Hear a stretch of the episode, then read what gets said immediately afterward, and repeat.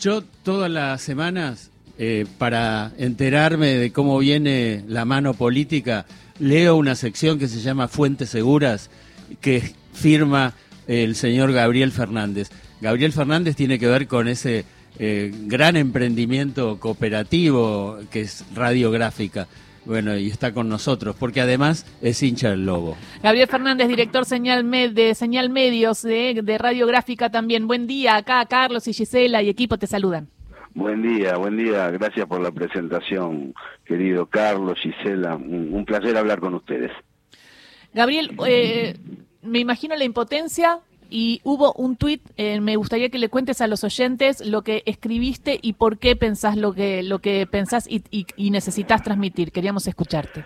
Eh, bien, eh, nosotros llegamos anoche con un grupo de amigos, dejamos el vehículo en el que nos trasladábamos a varias cuadras del estadio, fuimos accediendo al bosque caminando tranquilos, eh, ya al llegar a la zona del monumento, que está en diagonal a la cancha de gimnasia, observé que el clima estaba enrarecido, ¿no?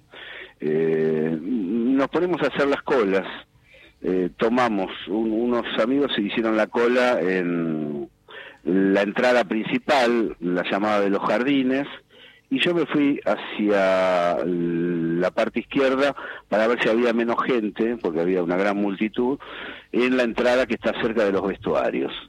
Bueno, voy hasta ahí solo y me empiezo a hacer la cola y enseguida, al rato, eh, la policía empieza a disparar, como coordinadamente. Eh, no dispara uno, disparan todos y disparan a quemarropa la imagen de fusil horizontal que muestra el que valió al camarógrafo eh, es muy importante porque no denota una excepción, sino que así dispararon, es decir, dispararon balas de goma que pueden llevar a la muerte a quemarropa, en la peor de las circunstancias. Algunos tiraban para arriba, algunos de los uniformados, pero muchos directamente tiraban a la gente. ¿Quién era la gente? Eh, familias básicamente, había tipos con nenes y nenas en los hombros, había eh, mujeres con el chiquito en brazos, había pibes de 10 años, 12 eh, años jugando, corriendo por el bosque, familiar como es habitual la cancha de gimnasia. Le empezaron a tirar a esa gente me voy alejando, porque los balazos los recibieron los que estaban primeros en la fila, por supuesto, hacia la entrada anterior. Eh, y ahí cuando iba a disponerme en la ingenua idea que tuve en ese momento de, bueno, se encapsulará la represión y no seguirá para todos lados, digo, voy a hacer la cola acá, ahí ya no podía hacer cola, habían empezado no solo a tirar gomas de bala, eh, balas de goma, sino a gases, gases lacrimógenos. Enseguida llegó la montada y le empezó a dar garrotazos a la gente. Eh, conociendo más o menos por haber cubierto muchas movilizaciones, eh, le digo a mis amigos, le digo, vámonos, porque acá no hay problema de entrada, ni de barras, ni de enfrentamiento, vámonos porque esto vinieron a reprimir, no vinieron a otra cosa. Era claro, porque además de todos los accesos que rodean a la cancha de gimnasia, empezaron a reprimir de manera articulada, es decir, hubo una orden, no es un policía que excepcionalmente estaba enloquecido o tuvo una excepción y empezó a disparar por la libre. Hubo una orden coordinada para la montada, para los que portaban los lanzagases y para los que portaban las armas, de empezar a atacar a la gente. Y esto es importante, sin que nadie hiciera nada, te lo puedo asegurar, nadie hizo nada. No había barra de boca, era todo público local, la hinchada de gimnasia, la barra 22 estaba dentro del estadio, no tuvo nada que ver con los incidentes, nadie tenía un arma y nadie tiró nada ni agredió a la policía. Después cuando empezó la represión generalizada, por supuesto los más jóvenes se pusieron a, arrojar piedras a las policías, pero eso mucho después de iniciar la represión. Eh, Sin que mediara un solo justificativo, la policía desató una de las represiones más grandes que yo recuerde, con una balacera descomunal durante una hora seguida y con gases que ahogaron a los que estaban adentro y por responsabilidad de la Previde y de la policía no podían salir. Eh, Gabriel, un abrazo te mando. Eh, Carlos. Y, no, te quiero preguntar, entonces ni siquiera pudiste entrar al estadio. Yo no, y mi hijo sí. Eh, esta fue bueno una preocupación muy muy muy grande en un momento porque mientras yo me iba eh, los que pudimos eh, eh, salir caminando por el bosque pudimos airearnos de los gases. Pero los que quedaron adentro estaban encerrados estaban encerrados en una zona de gas. Pero digo como como el fino analista político que sos Digo, ¿tiene asidero esa versión de que, bueno, hay una especie de, había una especie de interna en la policía y que eso de alguna manera desató la represión? Eso yo no lo sé, hay varias eh, versiones circulantes, pero eh, lo primero que pensé, charlando en confianza, es que eh, se trataba de una cama realizada para el gobierno de la provincia, ¿no? Eh, con el objetivo de mancharlo de algún modo, sobre todo en el tema de derechos humanos. Ahora, cuando vuelvo eh, a mi casa, pongo la televisión y lo veo a Bernie hablando en TIC. Y Bernie ratifica el accionar policial y dice que había violentos que querían romper el estadio para entrar. Esto es textual, recuerdo la frase porque me impactó. Una mentira descomunal. Y entonces digo, si el titular del área de seguridad dice esto, refrenda, ¿es boludo o es parte del operativo? ¿Cuál es el sentido? En lugar de repudiar la acción excesiva y decir, esto no va a volver a pasar, vamos a tomar las medidas, vamos a sacar la cúpula, vamos a reformar lo que haya que reformar, en lugar de decir eso y condenar la represión sin justificación, reitero, sin justificación, lo que dice es, no, eran violentos en el mundo del fútbol, eh, una serie de cosas que no tenían absolutamente nada que ver. Eh, entonces digo, Bernie miente, ¿por qué miente? Y ahí mm, te tengo el análisis porque hasta dónde vamos a llegar. Tenemos que tener pruebas para ir más lejos en un análisis político más de fondo, ¿no? Lo que sí puedo dar testimonio de lo que pasó.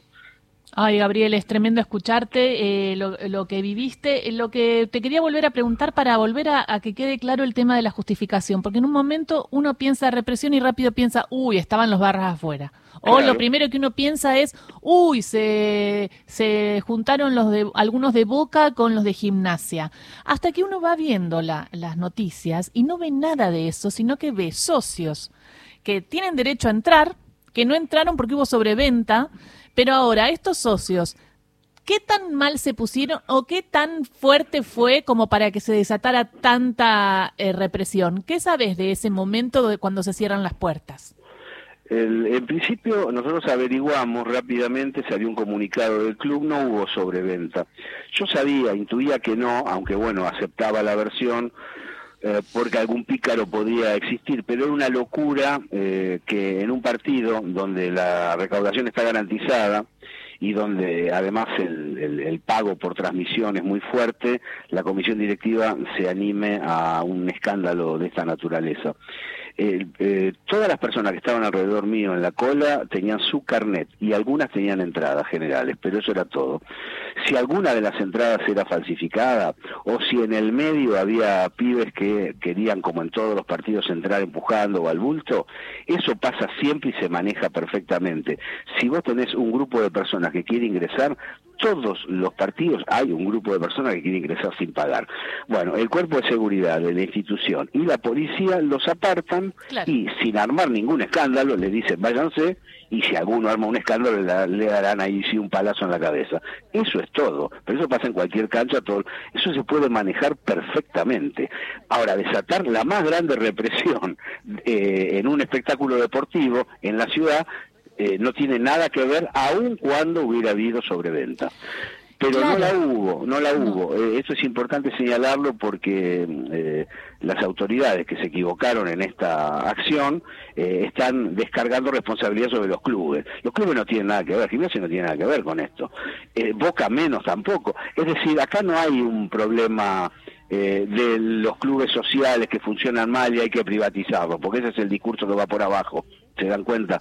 Eh, no, no hay un problema de eso. Acá las cosas funcionaron como funcionan siempre y la que no funcionó es la policía, que por la orden de alguien, determinó de manera coordinada empezar a agredir a los hinchas pacíficos ¿eh? Eh, sin ninguna justificación. Y digo pacífico muy intencionalmente. Estaban las familias allí. Los reprimidos fueron... O sea, estaban esperando para entrar. No sabían ni en, algunos casos ni que se había cerrado la... Digo, fueron a toda la fila, diríamos. Exactamente.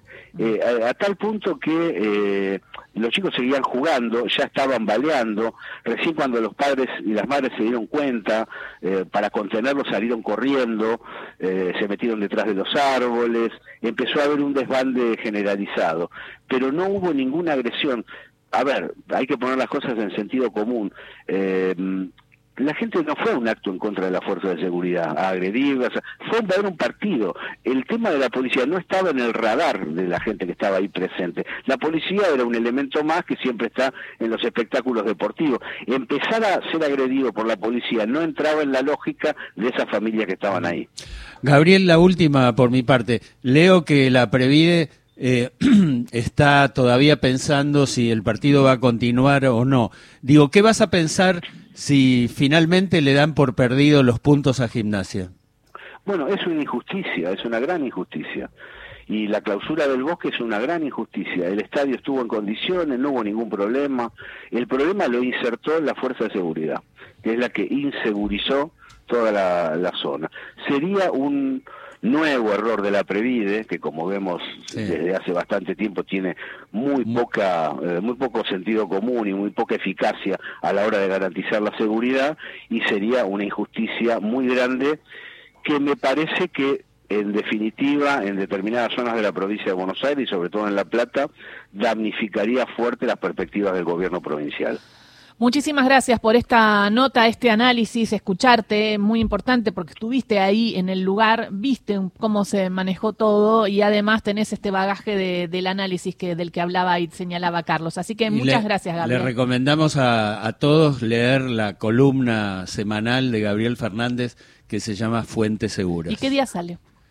Los domingos a las 6 de la tarde. Perfecto. En, radio, en Radiográfica.